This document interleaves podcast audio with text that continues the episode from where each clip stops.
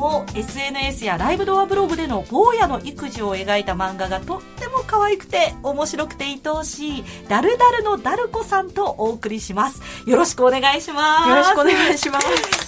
大きな拍手が巻き起こっております、えー、スタジオにはですねダルコさんのファンいちごさんスイカさんスタッフの長田さんもいらっしゃいます。よろしくお願いします。お願いしますえー、改めて紹介させていただきますが、ダルコさんの坊やは、この収録の時点での月齢は1歳10ヶ月ということで、はい、ね、えー、そして、いちごさん1歳5ヶ月の女の子、えー、スイカさん1歳7ヶ月の男の子、長田さんは1歳4ヶ月の双子の男の子がいらっしゃいます。で、今回はですね、あの、子供のことというより自分の話をしていこうということで、妊娠、出産、育児を通して驚いたこと、気づいたこと、あと考え方が変わったことなど、いろいろお話をしていきたいなと思っておりますが、あの、ダルコさんの漫画の中でもこういう気づいたこと、驚いたこと、おかしいなと思うこと、もういろいろ描かれているんですけれども、皆さんそれぞれがダルコさん描かれた漫画の中で共感するシーンっていうのがあるかと思いますので、それを順番に伺っていきたいなと思います。ぜひあの、ダルコさんも、あ、それはこんな感じでしたっていうことも伺いながら、はい、お送りしたいと思いますので、お願いいたします。さあ、そして今、一気にですね、長田さん、いちごさん、スイカさん、自分の大好きなシーンが描かれた漫画をですね、携帯電話からとかパソコンからタッタッタッタッ今探して、これです、これですってね。スクショして。スクショして。ダメ保存して。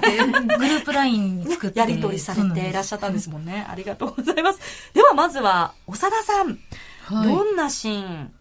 あったでしょうか？セリフ単位といいますか。はい、で言うと、はい、覚悟が足りなかった。育児以外をやらない覚悟が、っていう言葉があって、あーってなんか思ったんですよ。なんとなく育児してても自分のやりたいこと片手間にいろいろできるであろうってどっかで思ってたのが、もう全くできない時期で、もっと育児に対して腹くくんなきゃダメだって思った時の漫画ですね。それお子さんがどれぐらいの月齢のどれぐらいだったのかな、これ。何ですかね。半年前これたまに書いてあって。そうですよね。半年前ぐらいだと1歳。1歳くらいだったかな、多分親が動き始めて、ちょっと育児のステージがちょっと変わるというか、はい、子供を追いかけてまた新しいことがどんどんテーブルの角をちょっとカバーしてみたり、注意するところが広がった時にわっとちょっとガクンときてしまった時があってで時に書いた気がします。こうやって今の段階だと変わってるんですか？もうちょっと楽になったとかよりひどくなったとか。どうあんまり変わってないのかな。うん。やっぱ子供がいる間は育児以外は諦めてるというかできないなっていう。そうなんですよね。うん、子供がいる間っていうのは同じ空間にあそうですね。同じ空間にいる間もう保育園行ってる間とか、もう子供が寝た後にせき立てるようになんかやりたかったことやったりはしてるんですけど、それにすごく長田さん共感して。そうですね。なんか例えば、まあ、小さなところで言うと年末年始、うん、夫の実家の方に行ってたんですけど、はい、これまでだとパソコンを持って行ってたんですよ。あ仕事やろうかななんかできるかなと思って持ってってたんだけども、今年はやめた。で持ってったけど一回も開かずにずっと終わってたから、そういう長期の時って。だから、あもうこれはできるわけないなと思って、花から諦めることが今回はできたんですけど、うん、っていう感じで、あの、ちょっとしたタスク、この頭の片隅に残ってるやつを、あ、空き時間にって思うけど、うん、まあ空き時間はないっていう感じ、なっていう、うん、とかね。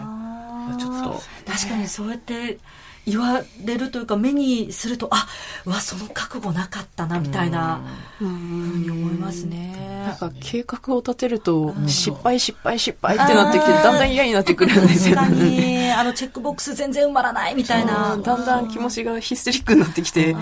子供に強めに当たっちゃったりとかそういうことが増えてきたので何も考えないようにしよう。あむしろその時間は子供に集中ってやった方が効率も良くなる、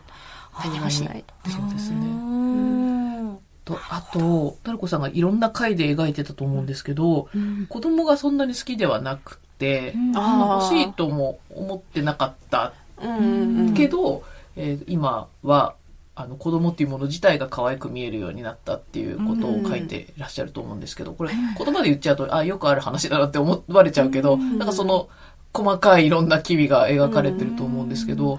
私もあの、子供好きじゃなくてもともと、で、むしろあの、嫌いな方だったんですよね。それね、言ってましたよね。そう。むしろ嫌いで、30歳過ぎて同級生とかと、うん、学生時代の同級生とあと、はい、子供連れてきて、で夜じゃなくてランチ会にしようって言われて、でランチ行って何人か子供連れてきてて、汚いなとか思っちゃったんですね。あの、子供がこう食べ物にこうやってバチバチバチって手で触ったり、よだれついた手でこうやって触ってきたりとか、汚ねえなってもうそもそもこう思ってたぐらいで、だからそういう回も嫌だなって思って、もうだんだん行かなくなってたりしたんですけど、あとはそもそも自分が末っ子で、まあ、年上の人と接する方が楽だったり、えー、あと、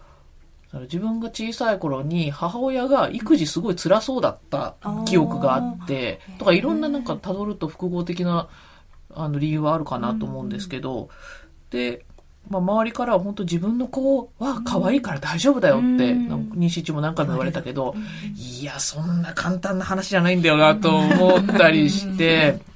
そうだ、本当に虐待とかしちゃうんじゃないかなと思って、いろんな、そう、映画とか、なんか本とか、事前に読んで、こう、心得というか、そういう人の心理とかこう読みながら、ああ、こう、こうなっちゃいけないなとか、見ながら過ごしてたりとかして、だけど、まあ結果今、すごく可愛いなと思えてて、なんだろうなっていうね、あの、本当自分の子供だけじゃなくて周りの子供もまあ尊いものだなっていう気持ちにはなってきたりして、うん、皆さんどうですっていう。どうです？かスイカさんのダル子さんもね。なんでしょうね、あの現象。私もそんなに子供、可愛いとはあんまり思わない方だったんですけど、ななんて言うんですか。子供と対面した時に、子供って真顔で真正面で見つめてくるじゃないですか。どうしたらいいんだろうこれはみたいな、なんか、どうしたらいいのかわからない未知の生物感がちょっと苦手だったりとか、っていうのがいろいろちょっと、まあ、子供と接する機会がなかったっていうのが一番だと思うんですけど、なんでしょうね。ねあれもなんか、子供を持とうと思った、うん、なん経緯というかなんか、覚悟というか、なんかそういうのは。なんとなく、子供を持つのは怖いけど、でもなんとなく子供がいた方が自分が後悔しない気がするっていう、なんか、そうなんですよね。結果、幸せであろうっていう、ぼんやりとした希望、イメージでちょっと子供持つかって思ったところがあって、ただ自信はなかったので、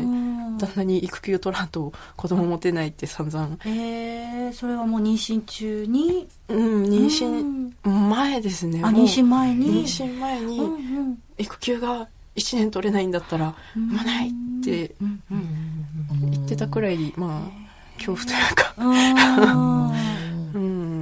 あそうですね。子供どうなんだろうなって思いながら、疑問に思いながら妊娠したところはあって。覚悟が決まらないまま。ずっとそう来てますね。覚悟決まってないままずっとそこまで来てる感じそうですねこれは一生決まらないなっていう。え長田さんはどうしてあ子供持とうかなと思ったなんかきっかけっていうのはあるんですか？うんと、うん、結婚したのが早かったんですけど、うんその頃夫は多分子供欲しいだろうなっていう感じで、うん、で、ただ私は働きたいから、まだまだいいなって、うん、なんかいろんな、あの、ニュースとか見てると40歳超えても大丈夫なんじゃんとか、うん、いろそういうのって実は裏にはあの不妊治療してたりとかあるけど、あんまそういうの表に出てこないから、あ、40何歳でも出産全然大丈夫なんだみたいな、どんどんこう、希望が伸びていって、あじゃあ 35? うん、まだ大丈夫、38まだ大丈夫。みたいな感じでどんどんどんどん過ぎて結局40ぐらいになったんですけど、なんか、なんだろうな、30代前半とかはやっぱり仕事をしたいし、自分がこう、まだ主役でいたいというか、っていう感じがあって、子供を持つとそれがそうじゃなくなるんだろうなと思ってたので、まあなんか最前線から降りるというか、なので、なんかそれは嫌だなっていう感じがして、ずるずる伸びていたんですけど、たまたま、たまたま？まあなんか仕事が一区切りついてしまい、うんあの、不本意ながらついてしまって、で、それまでは次の日も仕事がすごく忙しいから、あの、ずっと一日中仕事のことを考えて、で、次の日、あ、朝からこれしないと。その次もあれしないとっていうのがあったんですけど、それが落ち着いちゃったタイミングで、ふと、あれってなって、うん。明日何しようじゃないけど、まあ仕事はあるけど、そんな根詰めてやらなくていい状態になった時に、虚無感を感じて、うん。これをやればいいとかいうものがなくなった時に、あれ？自分は何のために仕事をしてたんだろうみたいな気持ちになり、で、このままだと、これまでで一番肘を締めてたものが、すごい小さくなっちゃった時に、あれ？他ってどうしようかなと思ったんですよ。で、その時にちょうど体外受精で出産した TBS の高畑百合子アナウンサーがそれ番組でいろいろ話してて、で、その話を聞いて、あ、なんかそろそろやってみてもいいかなと思って、まあでも年齢も年齢だったし、えーいつできるかわかんないっていうよりは、まあちゃんと計画的にできるといいかなと思って、その高畑アナウンサーが言ってたクリニックに行き、っていう、もうそこでレールに一回乗っちゃえばそのまま進んで、じゃあ本当にでもタイミングだ、そうですね。そうですね。そうそうそう。だからそのまま仕事がうまくいってたら多分、うん。まあまだまだいいやって思ってたかもしれないけど、もういろんなことが重なった感じかなっていうね。理由ができたって感じですよね。うん、そうですね。あとなんか心の何かがなくなってしまって、それを、こう、あれ？充実というか、うん、仕事がなくなったものを何で埋めようとか、このまま行くとなんで生きてるんだろうみたいな感じとか。本当に望んだその妊娠ではあるし、妊婦さんになれたっていうこともあるけどやっぱり子供を出産後愛していけるかっていうのは、うんそうですね。そこはね、持ってたってことですもんね。そうそうそう。うんそこはまた別の話だったんだよな。うん。思い切って進んではみたものの、んあれでも本当に大丈夫かなって、うんうんね、めちゃめちゃ重たいことじゃないですか、子供が生まれるってね。でもなんか最終的には、あの人もできてるし、この人もできてるから、なんか自分もまあできるのかなみたいな。ね年齢って産むメリットってそれですよね。あの人も子供持ってるから、いけるみたいな。そうそうそうそう。あの友達も産んだそうんだから、そうそうそうみたいな。ああいつでもできてんだから大丈夫だろうみたいな。どん。そうですね。でも、これが若かったら多分、今みたいに育児はできてなくて、いろいろ落ち着いたから、まあいい年齢だったのかなとか思うこともあるかな。うん。タイコさんどうですかね。そうでもそれもすごくその正直に自分の気持ちに嘘なくずっと描かれてきてるわけですもんね、そこかっこつけてとかあなんかメッセージでこう伝えようとかっていうよりは、完全にん。日記帳のつもりで書いてる。ので、後悔しそうっていうのは、なんかどういうところだったんですか？子供。あ子供を持ってですか？持たないと後悔しそうって。あも持たないと、うん。SNS とか見てると結構愚痴とかはだーっと流れてくるんですけど、まあなんやかんやみんな家族みんなでお祝い事をして幸せそうにしていてうーん。まあ私も家族のあったかい中で育ったので、うん、またうんそうですね。家族が作れたらいいなっていう気持ちは多分昔からうっすらあった上で、あった上でなんかこう社会のこう、子供を持つと自分のやりたいことできないよとか、キャリアが閉ざされるよみたいな情報が入ってきて、ちょっと嫌になるっていう 順番だったんだと思うんですけど、まあ、上の後付けの嫌だった理由を一回取ってみたっていう感じ。はあ。えスイカさんいちごさんはどうですか？あ私、私結婚が遅かったんですよ。40になって結婚して、だからなんか周りから一切、あの、プレッシャーかからなかったんですよ。どうせできないんでしょっていうのを感じてて、でも一人空気読まないおじさんが、お俺はいつでも待ってっかなみたいなこと言ってくれて、それが逆に嬉しく感じるぐらい、なんかあの、あ、自分はもうこのまま夫と二人で暮らしていくんだろうなと思ってて、で、私本当に夫大好き大好きで、すごい結婚して結婚してみたいな感じで、もう、もう、わあ、結婚できたわみたいな感じで、家にもう走って帰るぐらい楽しく過ごしたんですよ。だからこれはこれで幸せなんだなと思ってて、このまんまでも絶対幸せだと思ってた時に、まあ、40、ちょうどあの、不妊治療が、えっ、と、保険診療になるっていう時に、43歳までってなったんですよ。で、その時が41で、あ、でも、どうなんだろう、これでチャレンジしとかないと、なんか、よく言うじゃないですか、やって、やった後悔とやらなかった後悔みたいな。ので、もしかしたら可能性があるのに、可能性なくなっちゃうのかなと思って、で、まあなんかや、いや、ちゃんと考えた方がいいのかなと思って、そういう、まあ不妊治療のことを調べ出したんですよ。で、周りにやってる人もやっぱりいて、で、それでまあダメならダメで今幸せだから、またさらに別の幸せがあるかもなと思って、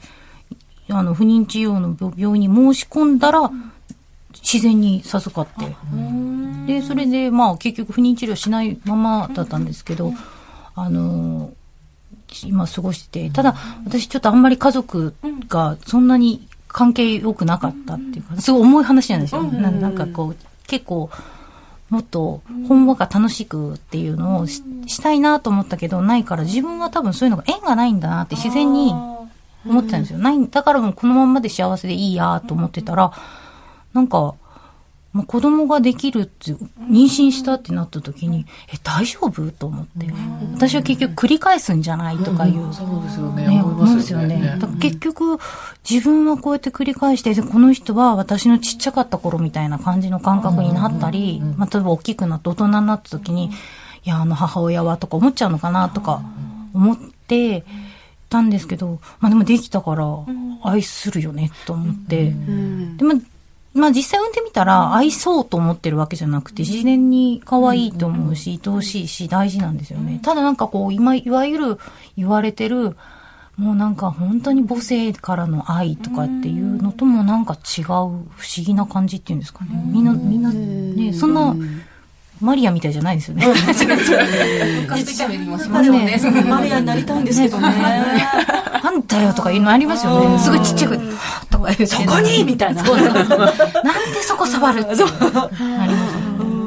家族って感じ。そうそうですよね。だから、今はできて生まれてきたら、もう本当に夫と二人の時と比べるとかじゃなくて、もう本当に世界線が別になったんだなと思って、あの、あっちの幸せ、こっちの幸せになったんだなと思って過ごしてるんですけど、だからこう、それこそ二人目とかっていうのも、今は欲しいんですけど、もう44なんで、もう難しいのかなと思いながらも、今はあの、もう、現実では絶対言わないんですけど、匿名だから言うんですけど、欲しいんですよ。でも現実で言うと、なんか、いきなりヤブカラ棒に、障害の話をされたりするんですよね。えー、え、それは病院の先生から？いや、あの結構知り合いの、知り合いというか、周りの人から、あの、妊娠中も、あの、私の友達がね、とか言って。でも、すごくいい人なんですよ、みんな。うん、わかる。すごいいい人なんですよ、すごい人なんですよ。だから、そうなんですよ。で、私を傷つけないように、誰か知り合いの話として、こう言ってるんですけど、追うっていう感じがあって。でもその、何ですかね、あの、善意なんだけど、刺さってくるっていうか、重い、とろっとしたものっていうのが。え、そういうのは、いちごさんも感じたことありますか？そうですね。な、なんだろう。いいと思って言ってて、結構私、あの、実家の母に、あの、よく頼って子育て中、まだ育休中なので、はい、夫の仕事が忙しい時とか、まあ、ちょっと疲れた時とか、実家に帰って子育てするんですけど、なんか、まあ、そこまでと重い話ではないですけど、まあ、まだ私母乳をあげてて、1歳5ヶ月の子なんですけど、まだ母乳あげてるの？とか、ただ、私の負担が大きいからお酒も飲めないですし、まあ、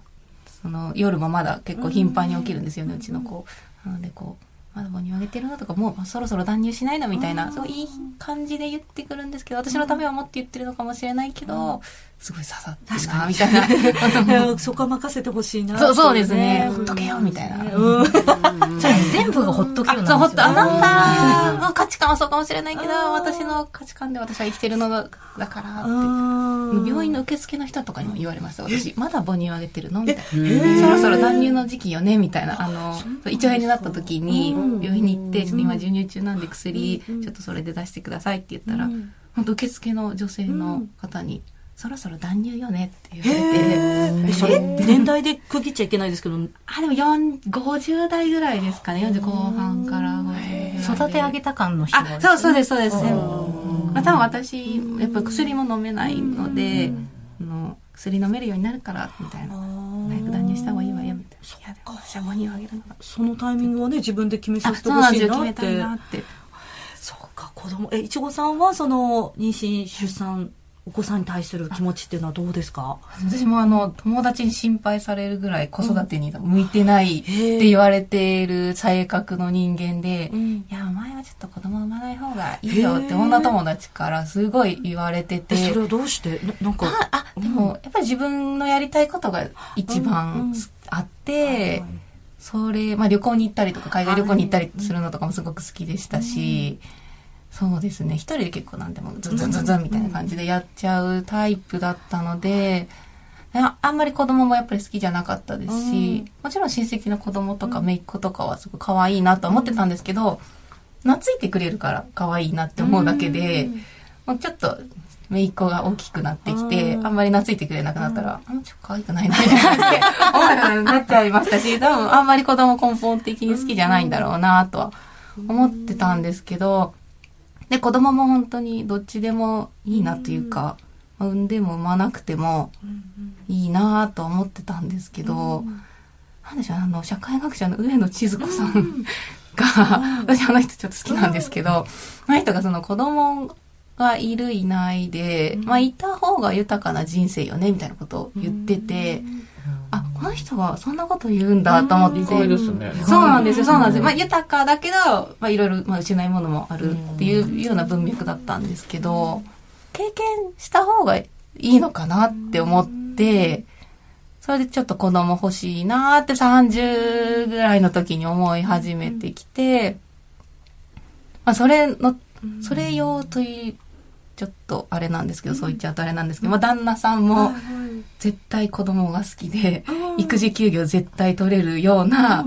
そう、そういう職種の旦那さんをゲットしようみたいな感じで。すごい。入って。ハンターじゃん。ハンターじゃない素晴らしい。さんから。それかもう本当になんか、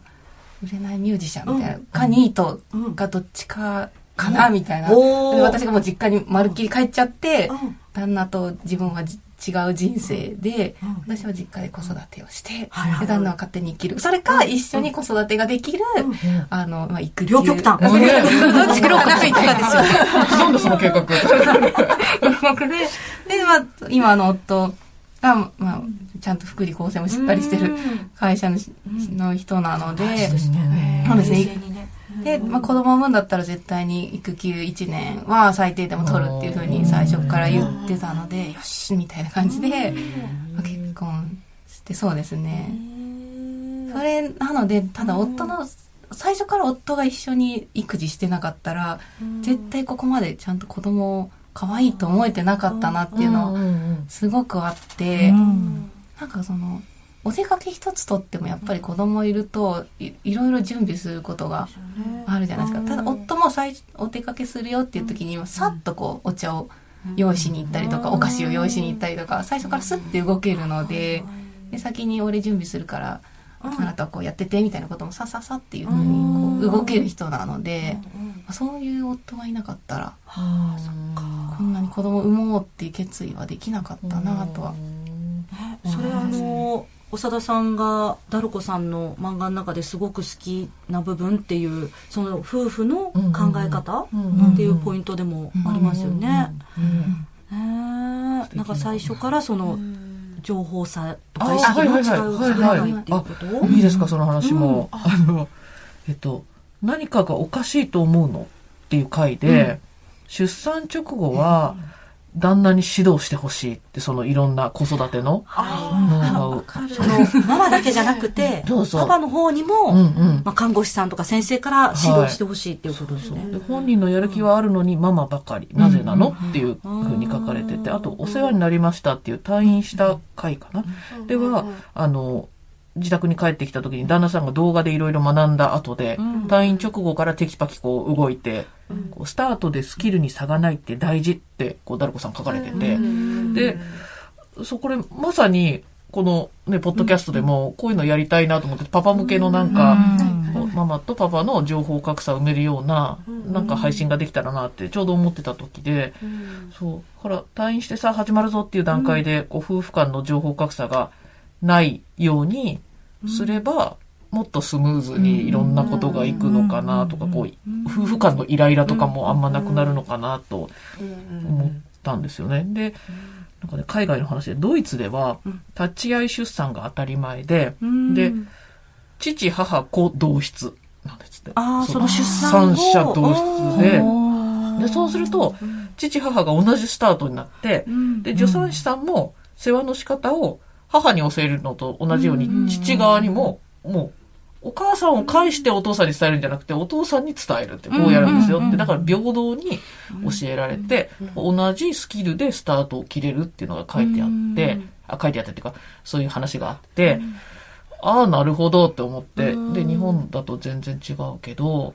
で、あと私、例えばその、立ち会い出産、出産って絶対いらないって思ってた。うん。あ私も思ってました。私も。そう。でやだやだ、立ち会いいやいらないいらないって。そでもそも。でも実際はやってって言ったんですけど、あそうなの？最終的には。なんかもうここまで来て一人で乗り越えられない私も欲しいと思い気持ちの面で。この不安を一緒に分け合ってほしい、でもコロナでできなかったけどああ、ね、そうですよね。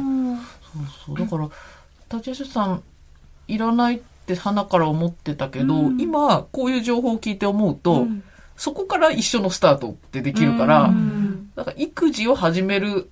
って考え方だと、立ち会い出産で同じ経験をしてもらう、てか見て、ね、同時に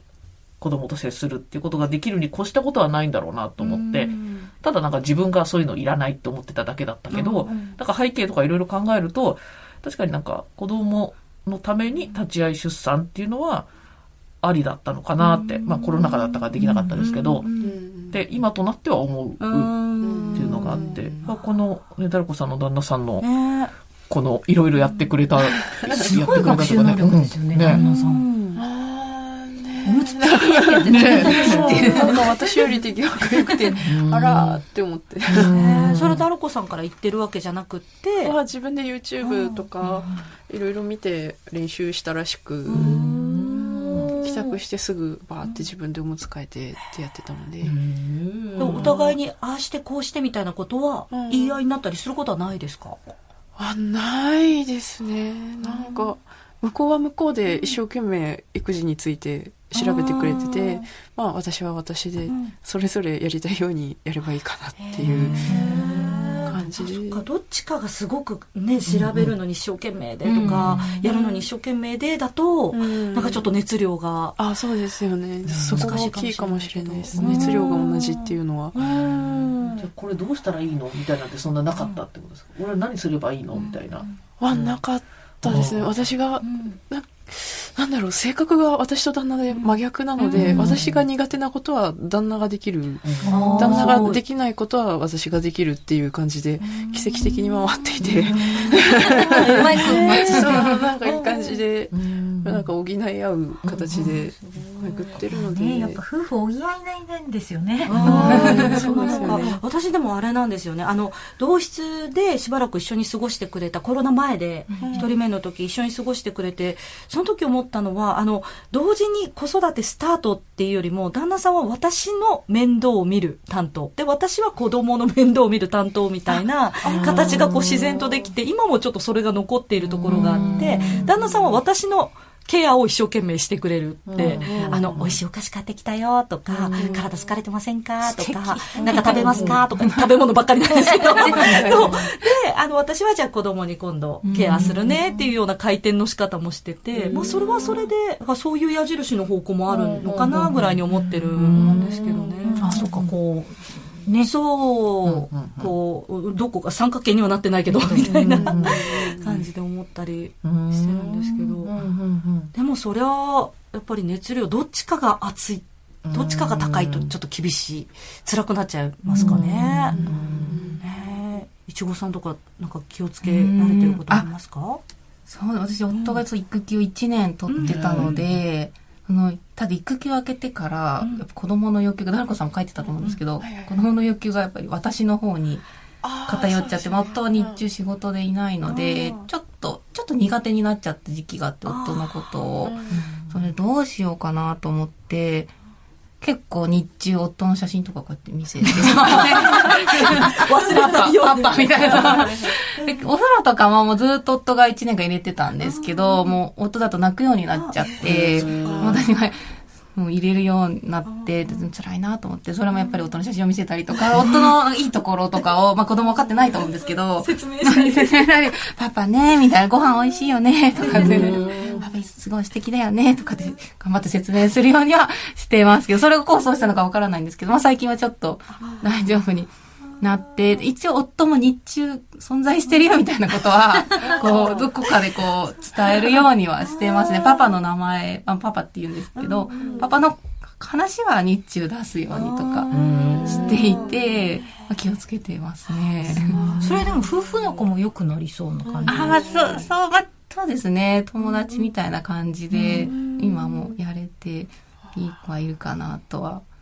確かにそのママの姿勢を見てる、まあ、ママのって一方的な言い方しちゃいけないですけど、うん、ママがパパみたいな、帰ってきたみたいな感じで見てたら子供も、ああ、なんか大事な人なのかな、この人は、みたいな感じになるかもしれない、ね、なんかそれ思ったんですよね。私が夫のことそうそう。なんかじゃあ私は私が夫のこと好き好きだから、息子も。そうそう。そういうことかもしれないですよ。そういうことか。私結構子供と取り合いごっこするんですよね。パパみたいな、ママが一番に抱きつくみたいなこと言うと、みんなも、あ、え、何そんな中、大事な人でどうぞ今回のベビマヨ座談会前半はここまでです。同時に配信されています後半も皆さんぜひお聞きください。